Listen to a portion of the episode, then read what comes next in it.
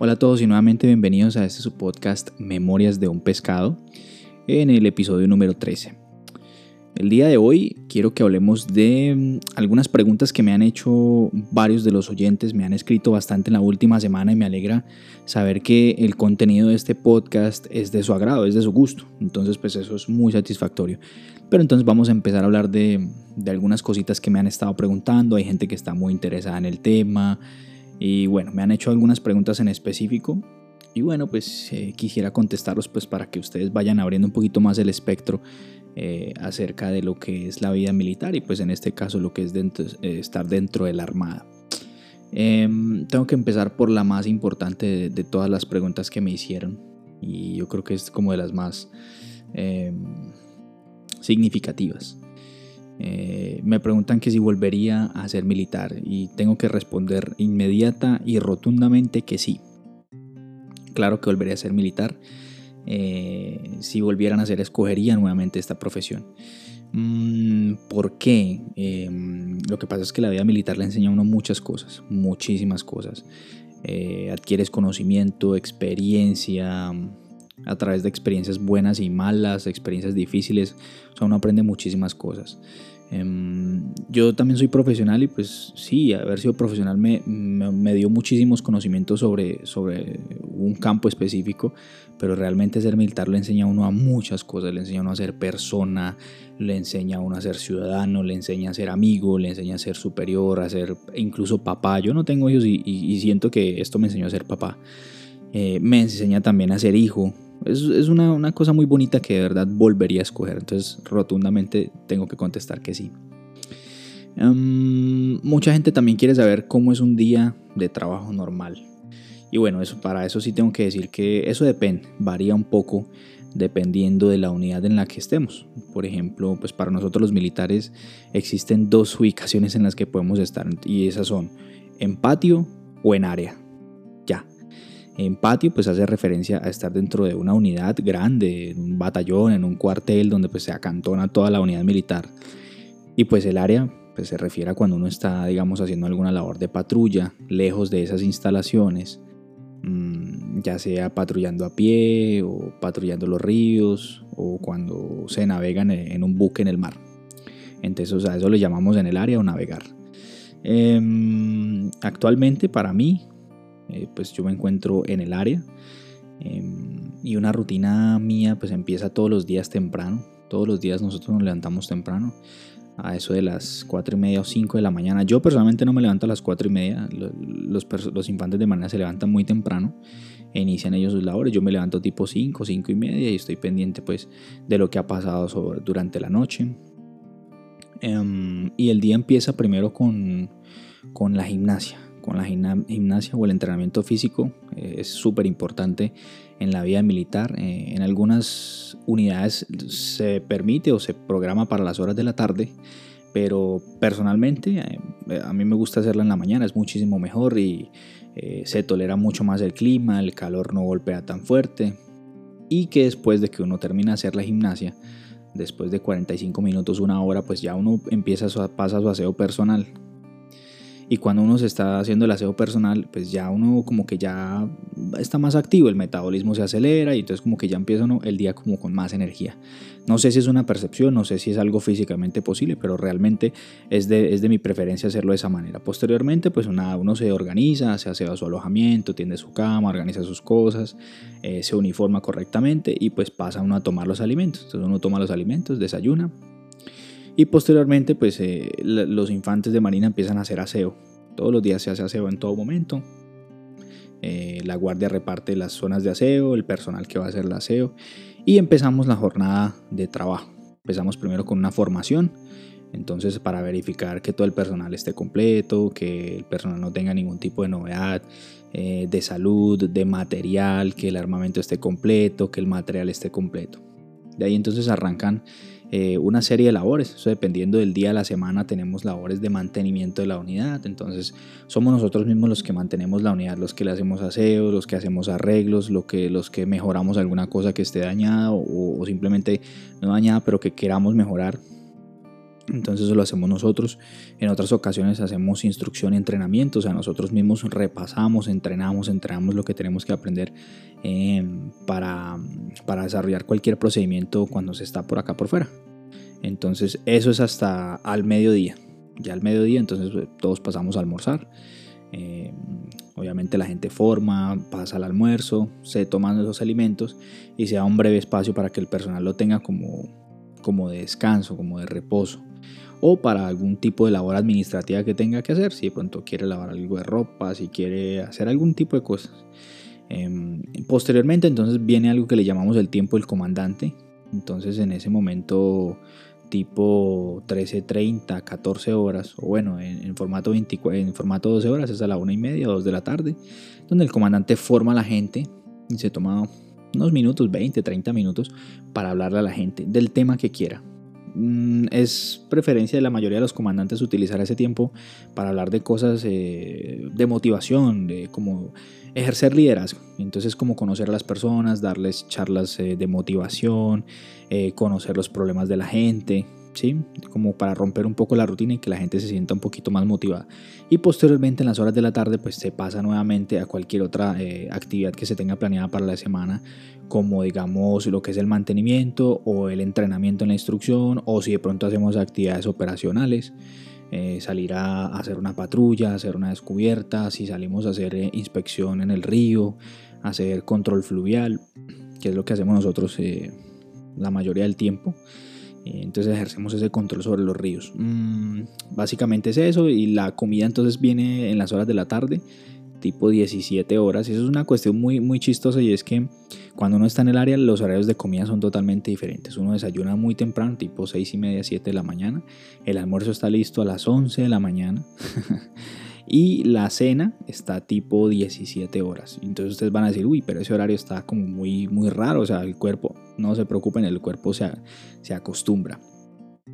Y diferente pues cuando uno está en el patio o está en una unidad de, a bordo, como un, batallón o un cuartel, en el que si uno desayuna normal, tipo 7 de la mañana, almuerza a las 12 o 1 de la tarde, y pues cena tipo 18, 19 horas, es decir, 6 o 7 eh, de la noche.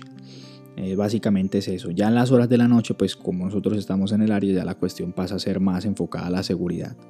Entonces es eh, estar pendientes en las horas de la noche, el personal de guardia que, esté atento, estar pendiente de las comunicaciones, que haya comunicación entre, entre las unidades superiores y pues que el, que el personal de infantes estén todos atentos a cualquier tipo de situación que se pueda presentar, si alguna vulneración de la, de la seguridad de las instalaciones y estar uno pendiente. Yo personalmente no duermo en las horas de la noche. Yo no duermo en las horas de la noche o me acuesto muy tarde me acuesto tipo medianoche, una, dos de la mañana, tres de la mañana. Y ya a las seis de la mañana uno está despierto, pues porque uno tiene que hacer sus respectivos reportes y demás. A veces entonces uno compensa un poquito como esa falta de sueño estando descansando pues al mediodía, después de que uno hace, eh, toma el almuerzo. Es como, como básicamente es la rutina.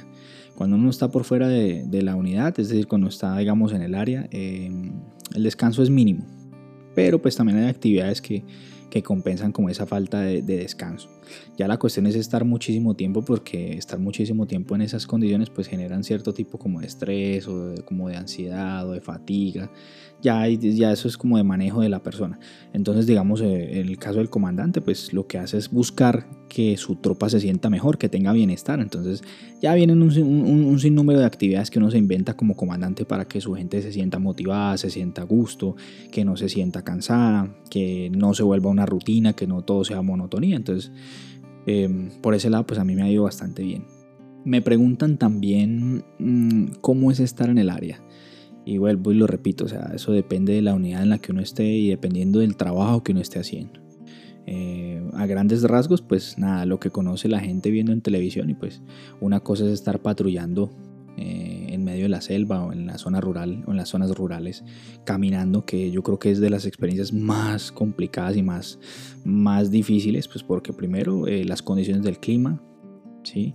se enfrenta uno a eso. Segundo, el peso del equipo. Eso es una cuestión que, que después de, varios meses ya empieza como a hacer mella. Sentir el, peso del equipo, las condiciones para uno asearse son, son complicadas. Eh, si se tiene o no se tiene mm, si se tiene o no se tiene como disponibilidad de agua. ¿ya? Cuando uno no tiene agua para consumir, eso es bastante complicado. Eso yo creo que es de las experiencias más difíciles. No quiere decir que las demás sean fáciles, ni mucho menos. Todo tiene su ciencia, todo tiene su grado de dificultad. Em, las bases de patrulla fija, que son como pequeñas basecitas que quedan en la mitad de la nada, pues tiene ya un, ligero matiz de, digamos, como de bienestar y es contar con, como, digamos, como que el esfuerzo físico se reduce. Pero igual eh, eh, está como la sensación de conciencia o de alerta también está, porque hay que estar siempre atentos a la seguridad de la gente y las instalaciones. Eh, para los compañeros que navegan, los compañeros que navegan en el mar es también complicado porque ustedes no saben lo que es montarse en un bote o en un buque y, estar navegando uno, dos, tres meses sin ver tierra, eh, sin poder ver la luz del, día, en el caso de los submarinistas, estar metido en un submarino debajo del agua un mes es una cuestión supremamente difícil. Y bueno, eh, a grandes rasgos eso es, eso es estar en el área. Es, divertido en, la forma en la que uno se disfruta las cosas que ve, porque es que realmente uno ve cosas extraordinarias. Entonces en el área, la gente que está en el área, por ejemplo, he visto compañeros que disfrutan el espectáculo de las ballenas en el Pacífico colombiano, eh, eh, los avistamientos de ballenas. Yo he visto los delfines rosados, he visto animales, muchos animales, anacondas, eh, pájaros exóticos, son, cosas bonitas. Las vistas que uno puede, o pronto uno tiene la oportunidad de, retratar, los atardeceres, son cosas que uno realmente estando en la ciudad o en un área urbana como que no tiene la oportunidad o a veces no se toma el tiempo o no se detiene a observar la calidad de, esa belleza, apreciar esas cosas que le ofrece uno la vida y simplemente uno las viene a, conocer aquí. Entonces por eso yo eh, vuelvo a la primera pregunta que me hicieron de si volvería a ser militar. Y claro que sí, eh, realmente la experiencia es, es única. Em, me han preguntado también cómo es la vida de un oficial en el caso de la infantería de marina. Em, bueno, pues es mi experiencia propia y, tengo que decirles que, que ser oficial es, es, una experiencia gratificante, es, es, es bonita, pero no es muchas veces como la gente lo cree. Eh, el hecho de ser oficial tiene una responsabilidad bastante grande y esa de responsabilidad es de garantizar la vida y la integridad de los hombres que están bajo su mando. O sea, empezando por ahí es una, una cuestión súper difícil. La gente cree que, que, ser oficial es o ser comandante es simplemente tener el mando y poder mandar a la gente. Yo mando, yo mando, yo mando, hágame esto, haga lo otro. No, eso, eso tiene una serie de connotaciones bastante, eh, no complicadas, pero sí muy importantes. Eh, entonces, eh, eso primero, asegurar y garantizar la vida y la integridad de las personas. Eh, de los infantes de Marina, pues porque cada uno de nuestros hombres tiene familia y son familiares que están esperándolos en sus casas, que lleguen sanos, que lleguen en buen estado. Entonces, si le pasa algo a uno de nuestros subalternos, uno con qué cara va y sale. O, qué, le va a decir a una, mamá, a una esposa, a un hijo una hija que está esperando a su familiar y que no le va a llegar. Eso es una cuestión bastante difícil. Entonces, por eso eh, la responsabilidad es grande y pues siempre nos, esforzamos muchísimo para garantizar eh, ese primer punto. La otra cuestión es eh, el ejercicio del liderazgo. La palabra liderazgo es una, es, una palabra que está siempre presente, siempre presente en el día a día, en el trabajo, en el rol del oficial o, del comandante. Mm, es el liderazgo. Una cosa es tener autoridad o el mando que tiene uno como oficial, pero realmente lo más bonito de esta experiencia es el liderazgo. El liderazgo es lograr hacer que esa persona se comprometa, que esa persona lo siga a uno, que comparta las cosas buenas con uno. Entonces no es simplemente una persona que se limite a cumplir una orden y ya, sino que la persona entienda que cuando está cumpliendo esa orden está siguiendo a alguien, está cumpliendo con una virtud, con un valor, con una política institucional, que cuando cumpla una orden lo haga con gusto porque sabe que está haciendo algo bueno. Y bueno, eso es el liderazgo, eso es una, de las cuestiones más bonitas y que yo diría que por más que nos enseñan, porque si nos enseñan muchísimo en todas las escuelas de formación, en los cursos de capacitación, nos hablan muchísimo. Y esto no es solamente para nosotros los militares, el liderazgo es una cuestión que también va para, para, para el personal fuera de la milicia, para el personal de las empresas, de directivos, de empleados. El liderazgo es una cosa muy bonita. Em, por más que nos enseñan la cuestión del liderazgo, cada quien lo vive a su manera, lo, lo vive de una manera individual y lo experimenta de manera individual. y cada quien encuentra su propia experiencia. Eh, el liderazgo para mí es una cosa muy bonita, muy gratificante, porque realmente cuando se ejerce el liderazgo, realmente en los momentos malos es cuando, cuando se siente el respaldo de la gente cuando se siente la aceptación de las personas. Ser oficial y ser líder no es tampoco un concurso de popularidad, no significa que que uno tenga que caerle bien a todo el mundo a todos sus subalternos con todas las acciones que, se realizan o con todas las decisiones que se toman. No, no, no. Uno tiene que ser consciente que muchas veces las decisiones que se toman eh, pueden, que, puede que no agraden al personal subalterno, pero realmente si uno las toma conciencia, si lo hace eh, con base en una buena decisión, de, en pensar en la seguridad de la gente, en el bienestar de la gente, entonces no hay por qué uno preocuparse. Eh, es básicamente eso.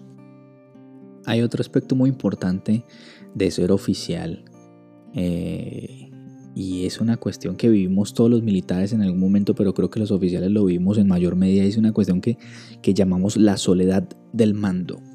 La soledad del mando es, bueno, es un concepto que yo creo que no, está, no es universal, es decir, no está plenamente establecido, que yo creo que cada quien le da su propia definición. Em, y yo la he vivido de cierta forma en algunos momentos y es eso, eh, que siempre uno tiene que estar disponible para las personas, uno siempre tiene que estar disponible para, su jefe, para su superior, pero también tiene que estar disponible para sus subalternos, para sus compañeros de trabajo, para sus suboficiales, para sus infantes de marina, tiene siempre que estar eh, disponible para ellos, para escucharlos, para preguntarles por sus situaciones personales, por sus familias, por sus eh, aspectos de salud, uno tiene que absorber y cargar con eso uno tiene que ayudarle a su infante de marina, tiene que ayudarle a su suboficial, a cualquier persona que esté bajo su responsabilidad, tiene que ayudarle. Porque cualquier problema que tenga en su casa o en cualquier otro aspecto no le va a permitir hacer un buen trabajo dentro de la unidad.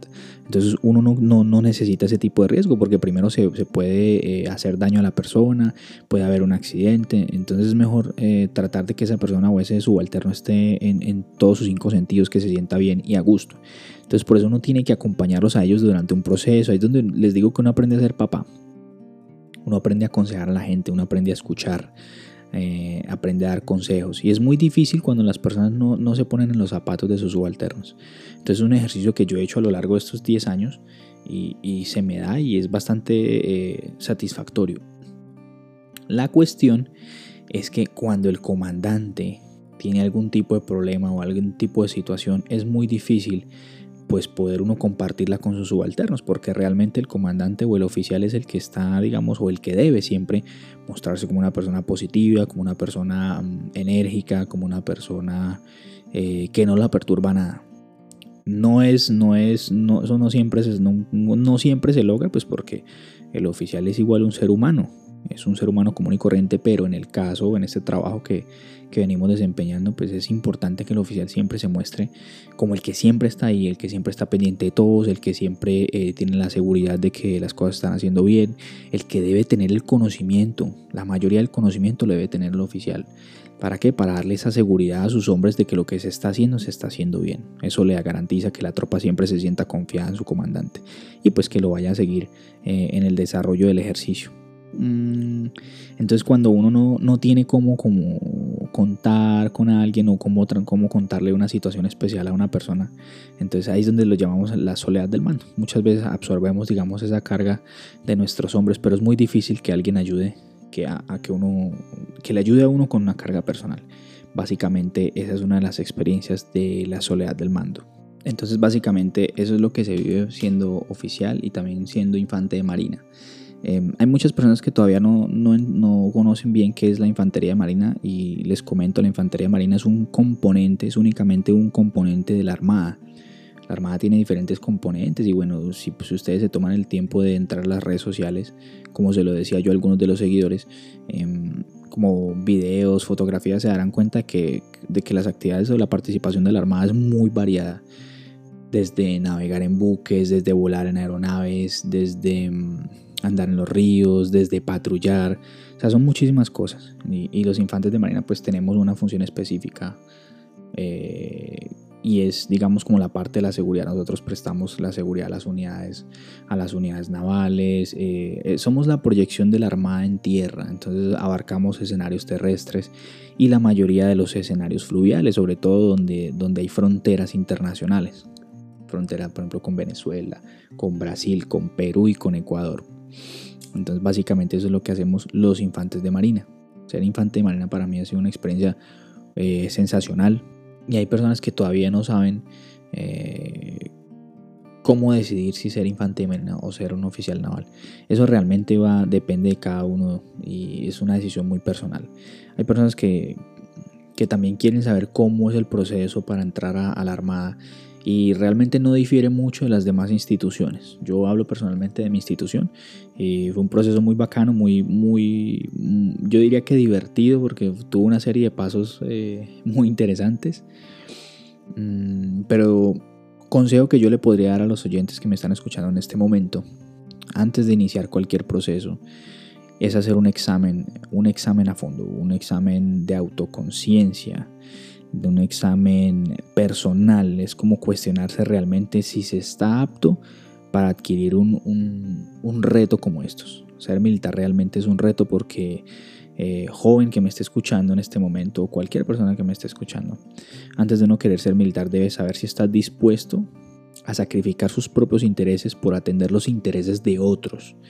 Porque realmente eso es lo que hacemos acá. Nosotros aquí lo que hacemos es dejar a un lado nuestras cuestiones personales para dedicarlo nuestro tiempo a las políticas de la institución, a las operaciones que realiza la, institución en, el, en pro de la seguridad obviamente y de la libertad de los demás ciudadanos. Entonces hay que empezar primero por eso. De resto, eh, es lo que uno tenga conocimiento de la institución. Entonces es importante que cualquier persona que quiera ser militar, pues primero decida si realmente es lo que quiere, si, si hay algo que lo mueve por dentro, si hay algún llamado a servir interno, que, que me entiende, que, que lo sienta, que usted sienta esa vocación de servicio por, por las personas. Eh, eso es un paso eh, primordial, yo creo que es el inicial.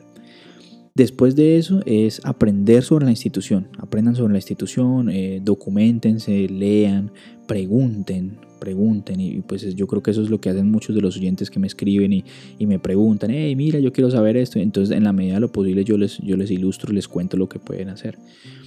Em, y es conocer sobre la institución, es súper es súper importante porque realmente si la persona no conoce la institución, no sabe qué es lo que va a hacer, pues cuando entra se va a llevar una sorpresa va a decir, no, esto no es lo mío y chao y me voy. Eso también es válido. Pero pues la idea es que la gente que, que, ingresa a la institución sean personas que se quieran quedar y que quieran hacer un papel excepcional en ella. Y pues obviamente no que se retiren, pues le quiten la oportunidad a otras personas que sí quieren estar dentro de la institución. Entonces esa es otra. Y de resto, nada, vivirlo y gozarlo. Esto, es como, como, como el carnaval de Barranquilla. Quien lo vive es quien lo goza.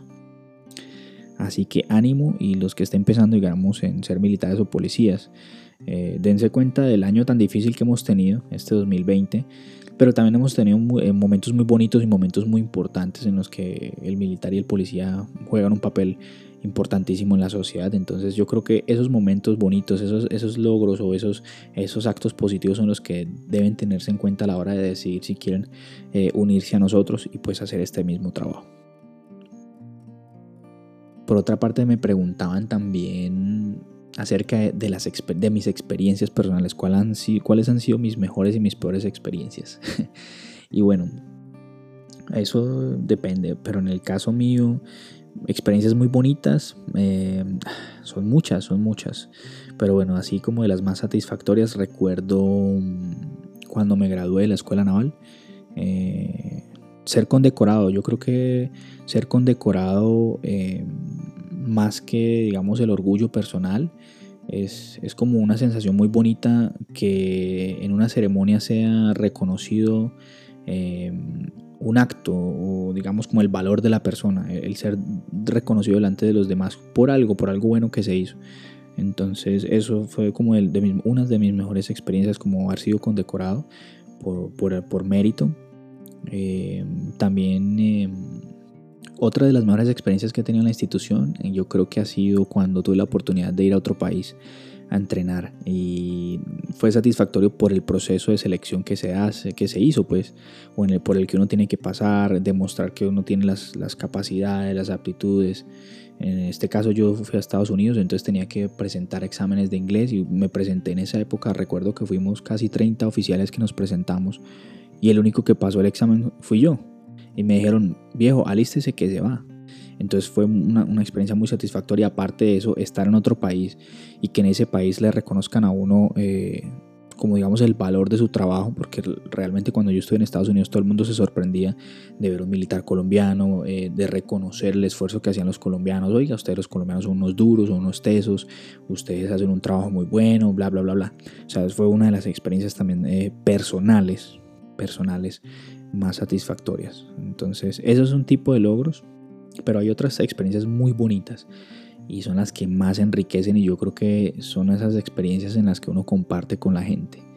Eh, son esas experiencias en las que uno realmente hace amistades. Entonces, experiencias muy bonitas. Yo creo que las mejores experiencias también, ya no solo a nivel personal, es cuando uno comparte o conoce a alguien en cierta época y vuelve a trabajar con esa persona. Entonces me ha pasado en varias oportunidades en las que he tenido que volver a trabajar con, con, militares con los que ya había trabajado tiempo antes. Entonces es muy satisfactorio porque cuando uno se encuentra persona, con esa persona, pues se evocan como, como todas esas cosas buenas que se vivieron y, el, y el como sentir ese reconocimiento por parte de los subalternos que lo, lo vieron a uno primero. Oiga, usted fue subteniente, ya ahora es teniente, ahora es capitán. Eso es una de las cosas más bonitas. También cuando uno tiene la oportunidad de ayudarle a la gente eh, y esto es un mensaje también para todo el mundo que esté escuchando este podcast y es que cuando uno tenga la oportunidad de ayudarle a alguien, hágalo, sin dudarlo. Eh, ayudarle a la gente en lo que sea, ayudarle a, sus subalternos, cualquier cosa que, que, digamos dentro de un cargo, dentro de una posición uno pueda hacer para ayudarle a una persona, en el buen sentido de la palabra, eh, es una sensación maravillosa. Y que la gente lo reconozca y que lo recuerde por ese tipo de acciones es, una de las mejores experiencias también. Ahora de las, de las experiencias más duras. Em, bueno, yo creo que de las experiencias más duras me pasó en el año 2013. En el año 2013, después de dos años de trabajo, mm, ya salía yo trasladado de mi unidad, de mi primera unidad, con mis infantes de marina. Los formé y me despedí de ellos porque me iba a vacaciones y posteriormente me iba a traslado. Me despedí de todos y cada uno de ellos, les di la mano, los abracé, les di las gracias por todo lo vivido, por todo lo que me enseñaron, porque fue muchísimo y fue una experiencia muy grata y de ahí supe que quería ser militar, la verdad lo comprobé.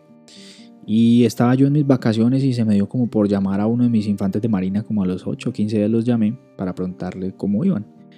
Y, y, fue muy triste cuando me entero que que dos semanas después de yo haberme ido sucedieron una, serie de novedades en las que hubo gente que perdió la vida, hubo eh, reveses operacionales, hubo accidentes. Entonces para mí eso fue como triste porque eh, hubo personas que murieron y pues que yo conocía, que yo conocía, hubo otras que murieron y yo no conocía. Entonces como que eh, ese dolor fue, fue mini, fue menor, pero, pero realmente fue perturbador saber que haber estado yo en esa unidad y después de irme sucedieron novedades o que haya muerto gente, de verdad es una experiencia un poco triste. Pero al tiempo eh, impulsa para que uno haga las cosas mejor, a que uno le meta más la ficha, a que uno le meta como un poquito más el hombro a la seguridad, a enseñarle a las personas, a, generar una conciencia de, de, alerta, una conciencia de responsabilidad, de, de seguridad personal. Entonces esa es una de las experiencias también difíciles. Eh, experiencias difíciles también, ¿no? Como todo, cuando uno se encuentra gente complicada. Uno en la vida militar se encuentra de todo tipo de personas y se encuentra tanto personas buenas como también personas malas. No vamos a decir que no. Yo tuve la oportunidad también de encontrarme con personas que me hicieron la vida imposible. Me hicieron la vida imposible en cierta época de mi carrera y la verdad que fue muy duro, muy difícil, pero esas experiencias duras son las que le enseñan a uno a formar un carácter. Ya después uno, imagínense, uno después de viejo, después de 22, 23 años que fue cuando ingresé yo acá, y, seguir uno eh, desarrollando un carácter o forjando un carácter, eso es una cuestión que, que, uno no lo creería, porque se supone que el carácter se lo forman a uno desde que uno es un niño, pero realmente no. Las experiencias duras a uno le enseñan aquí la paciencia, les enseñan a desarrollar, digamos, eh, un buen carácter, a dominar un temperamento. Eso es muy importante. porque las experiencias negativas muchas veces cuando las personas no tienen la capacidad de controlar sus emociones, eh, pueden haber problemas, pueden haber malas reacciones, pueden eh, causar, digamos, tomar decisiones erróneas y sin pensarlo. Entonces eso es como lo más complicado. Pero, pero cuando uno con el tiempo, con la dedicación o con, digamos, con esa conciencia, eh, que uno le pone a las cosas, uno ya entonces aprende como a, cogerla con calma. Cada vez que hay una situación difícil, uno tiene que pensar, tiene que calmarse y, lo primero es, pues, si puedo arreglarlo, no lo puedo arreglar. Si lo puedo corregir en este momento, pues lo hago. Si no lo puedo hacer, ya es algo que se me sale de las manos y pues no vale la pena que yo le esté gastando tiempo y que le esté gastando energía a algo que yo no puedo controlar. Entonces, eso es de las primeras cosas. Em, yo diría que prácticamente eso es como de las experiencias más difíciles. hemos tenido otras, otras experiencias junto a mis compañeros. Hemos tenido la oportunidad, digamos, de correr riesgos, riesgos operacionales, em, de, tener encuentros con, con bandidos, eh, de todo un poquito. Entonces son muchas las experiencias y son variadas. Y yo creo que eso es lo que, lo que realmente construye en el militar como ese sentido del valor por la vida. La vida militar le enseña a uno realmente el valor de las cosas. Realmente le enseña a uno lo que es. Las cosas materiales, queda claro que no tienen, no tienen mayor valor. Sí, muchas veces dentro de la vida uno se propone eh, metas o tiene ambiciones, pero realmente las cosas materiales no, no son absolutamente nada en comparación a todas las cosas espirituales o las cosas personales que uno desarrolla o aprende estando aquí. Entonces el valor de, una familia, el valor de las amistades, el valor de la salud, eh, eh, muchísimas cosas. El valor de la misma educación. Todo ese tipo de cosas em, son las que hacen que la experiencia de la vida militar sea tan grata. Entonces para mis amigos que están escuchando este, este episodio, eh, básicamente y a grandes rasgos, esas son algunas de las cosas que, que rodean mi día a día dentro de esta bonita labor.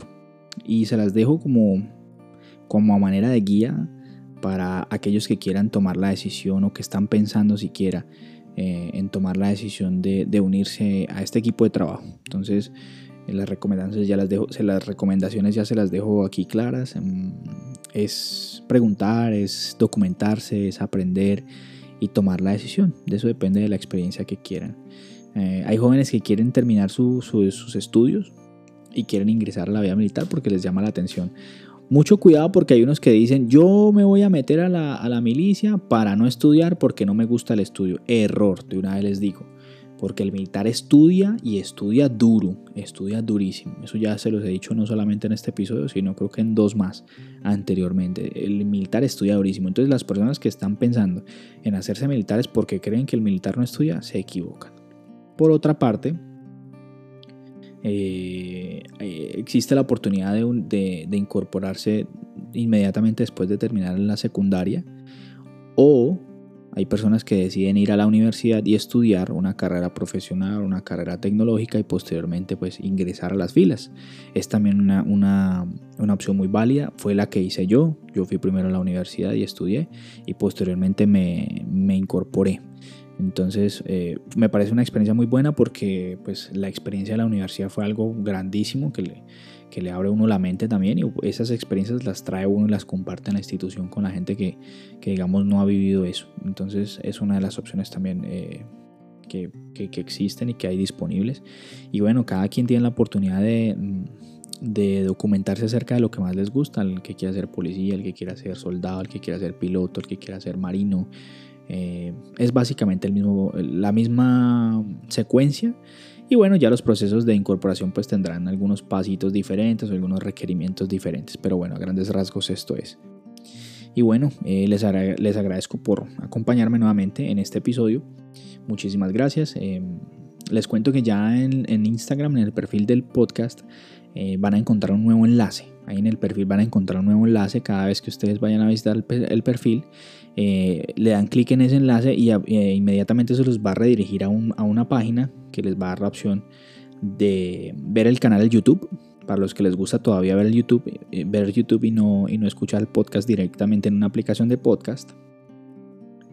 También los puede redirigir a la página del podcast para que escuchen los episodios en audio o para ir a la página de Facebook del podcast Memorias de un Pescado. Entonces esas son las tres opciones que existen ahora, están integradas en el perfil de Instagram.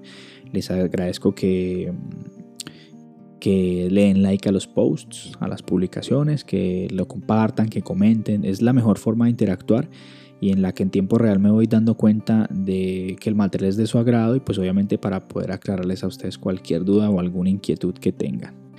Eh, muchísimas gracias por acompañarme, muchísimas, veces, muchísimas gracias por, por tomarse el tiempo y nuevamente pues eh, les pido que se cuiden mucho, cuídense muchísimo, no olviden salir a usar el tapabocas, eh, lavarse las manos constantemente y pues acatar todos los procesos, los procedimientos de desinfección.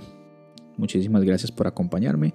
Cuídense mucho. No olviden compartir este podcast con sus familiares, con sus amigos y seguirlo en las redes sociales. Entonces hasta una próxima ocasión. Buen viento y buena mar.